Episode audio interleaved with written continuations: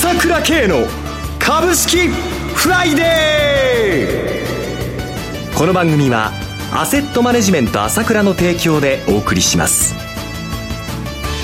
皆さんおはようございます。進行役の浜田節子です。朝倉慶の株式フライデー今日も株式投資をする上で重要となる注目ポイントを取り上げてまいります。パーソナリティは、アセットマネジメント朝倉代表取締役、経済アナリストの朝倉慶さんです。朝倉さん、おはようございます。おはようございます。よろしくお願いいたします。よろしくお願いします。さて、このところ世界的な金融緩和の流れ、色濃くなってまいりましたけれども、今週どのようにご覧になられましたでしょうか？そうですね、えー、まああの金利引き下げに関してはね、はい、まあ、先週末の段階では0.5かなというような見方が、1日で今度はアメリカの方は0.25になるという話になってきて、えー、えそれでもね、アメリカ株見てると、非常にまあ基本的には好調、堅調ですよね。えー、えー、一旦ちょっと引き下げ率が、あまあ低下したかなというところで、はい、0.5から0.25ということで、ちょっともたついたんですけど、またあ高値を取って、またちょっとうろうろとというところですけど、まあ、この辺の動きは、史上最高値を取っているところですから、当然のまあ行ったり来たりということで、非常に好調な動きが続いていると思いますよね。そうですね。S&P500、ナスダック過去最高値、ソックス指数も急進しておりまして、そういうことですね。そうですね。またアメリカでは小型株にも資金の流入の流れもありました。本当ですね。えー、まだ個人投資家はそれほど強気ではなくても、もうこういうふうに上がってくるということですからね、やはりもう本当にお金がね、有り余ってる中で、まあ、自然に押し上げられていくという流れですよね。そして昨日は ECB 理事会ございました。そうですね、はい、ここももうほとんど市場の予想通りというところですよね。えー、まあ、あの、すぐに利下げするわけにはいかないので、えとりあえず強くガイダンスだというふうな読みを市場もしてたわけですけども、まあそういうことだろうなと思っていましたけど、まあ案の定、言葉では強くね、あの、政策金利低くするという方向で、まあアナウンスしていますので、次の会合で下げるということですよね。はい、えー、まあ昨年の暮れに量的緩和を終えたばかりなんですけれども、再びそちらの方に舵を切るかもしれないというようなことも示唆してますよね。はいえー、先ほどアメリカ強いという話もありましたけれども、えー、国内ではちょっと気になる為替の動向などはいかがでしょうか？これもだから、その ECB の流れをみ、あの、出てね、見てね、で、じわじわと円安方向に動いてきたというのはやはり大きいと思いますね。ちょっとやっぱり、このアメリカも金利下げる、欧州も金利下げる、まあ、韓国も下げた、インドネシアもインドも、オーストラリアもということで、も。うね、次から次へとあっちもこっちもという利下げ競争になっているわけなんで、取り残された日本はどうなるということだったんですけれども、そこで、やはりアメリカの金利が一応今回0.25だろうというような見方がまあ強くて、その中でやはり株高とともにこうやって円安に動いてきたっていうのは、これはちょっと市場の懸念と逆にったいい形にいった形なので、これは意外や意外というのがあり得る展開になりつつありますよね。日本株上昇という意味ではね。はい。そのあたり後ほど詳しく伺ってまいりますが、さて朝倉さん、先週の朝倉セミナーですが、非常に反響があったそうですね。そうですね。本当に満足してもらえたと思いますよ。はい、えー、今回ね、対韓制裁と米中の覇権争いというテーマで、今の旬な話ですよね。はい、これをしたんですけれども、まあ、はっきり言いますと、これだけのことをするっていうのは、やはり、あの、日本一国の意思ではないと、うん、今回の対韓制裁ですよね、えー、やはりアメリカの意向もかなりあるんだということをですね、えー、まあ、詳しくそれを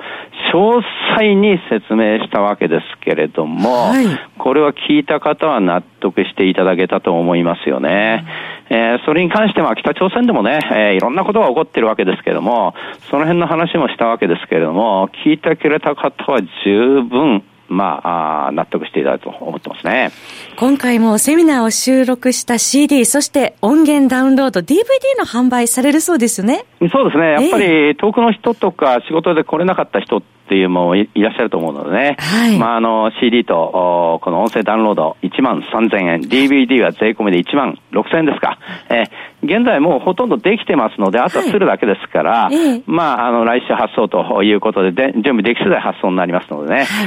今回本当に重要な話してますので、これは必見だと思います。ぜひ、購入してもらいたいと思いますね。えー、朝倉さんのそのお話聞きたい方、ぜひご検討ください。7月25日開催、朝倉セミナーの DVD、CD、音声ダウンロードは、朝倉さんの情報発信者、ASK1 のホームページからお申し込みください。えー、DVD は税込み1万6000円、CD、音声ダウンロードは税込み1万3000円となっております。CM を挟んで朝倉さんに詳しくお話を伺ってまいります。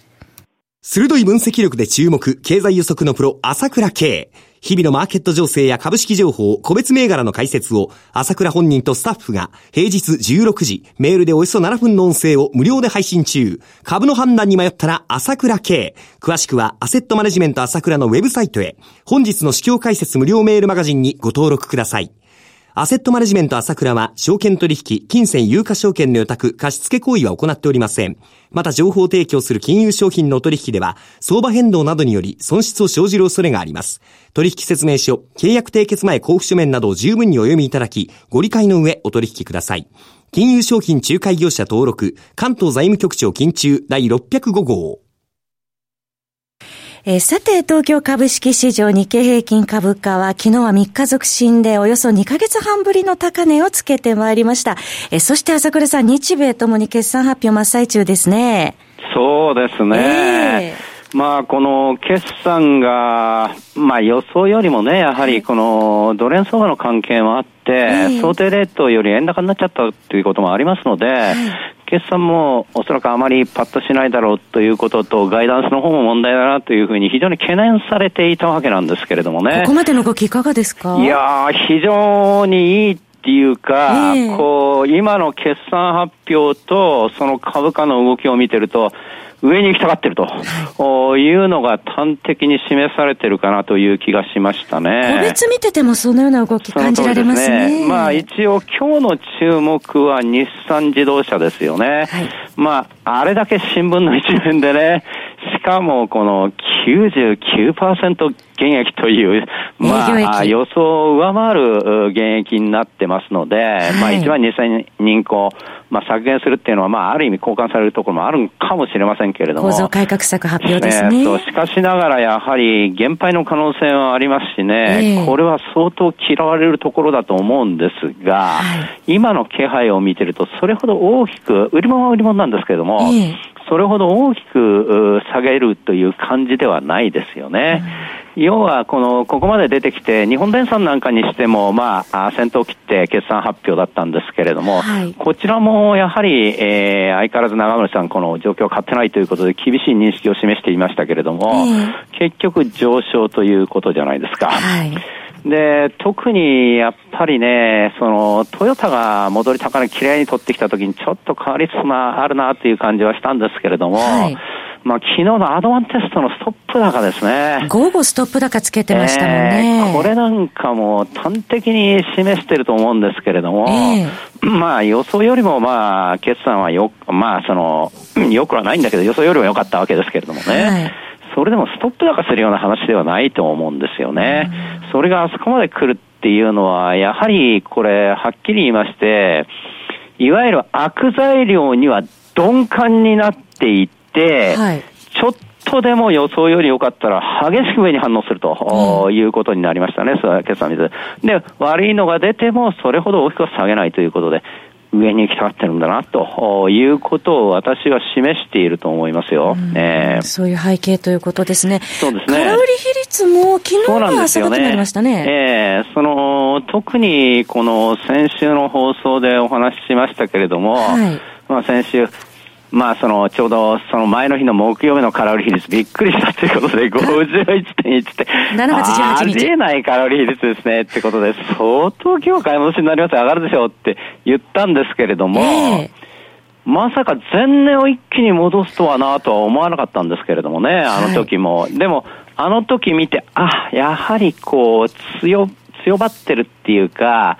そもそもこれはいつも、まあ、言っていることですけれども、はい、日本のこの今、あの、日本株を買っている、一番買ってるとこは、その、法人であり自社株と日銀なんですけれども、はい、ここは買ったら二度と売らないところなので、えー、どんどんどんどん記憶が薄くなっていくっていうのは、これはずっと起きることなんですよ。だから余計そうなんです。えー、時間とともに日本株が上げやすくなってるってことはですね、私はずっと主張していることなんですけれども、えー、それが今日明日起きないんじゃないかと思うかもしれないですけれども、これは徐々に徐々にそういうことになっていくわけですよ。理屈でもそうですよ。それは買いと売りのバランスで、えー、値段がとできてくるわけですから。はい、それがまあ、先週木曜日あれだけ下げたのに、翌日、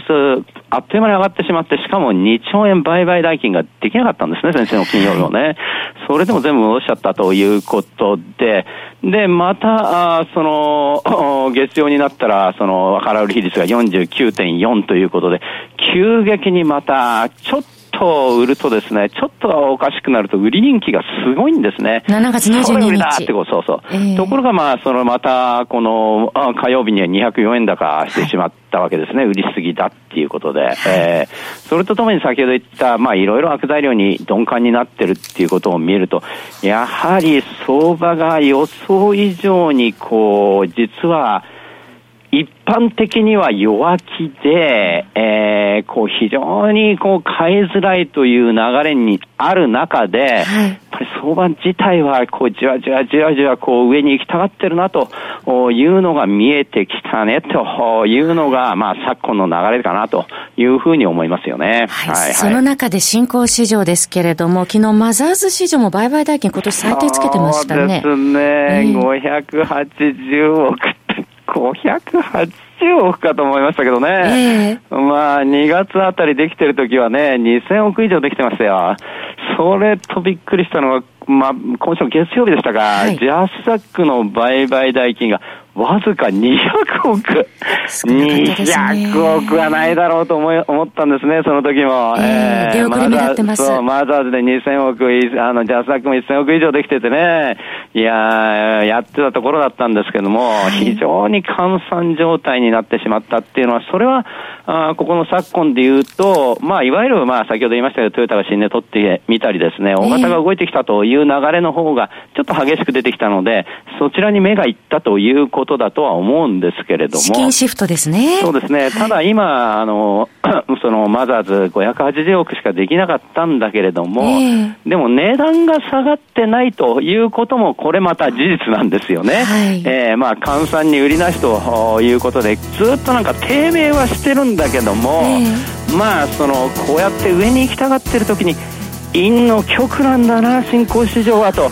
いうところもですね、えー、えー、チャンスかなと思って見てもらいたいと思いますよ、はい、そのあたりも頭に入れて取り組んでまいりたいと思います、はいはい、そろそろお別れのお時間となりました。お話はアセットマネジメント朝倉代表取締役経済アナリストの朝倉圭さんでした。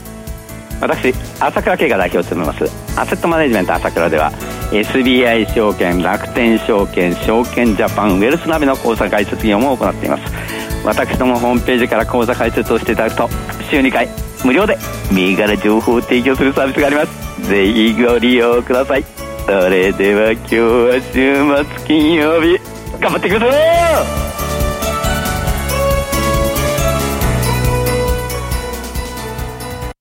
この番組はアセットマネジメント朝倉の提供でお送りしました。最終的な投資判断は皆様ご自身でなさってください。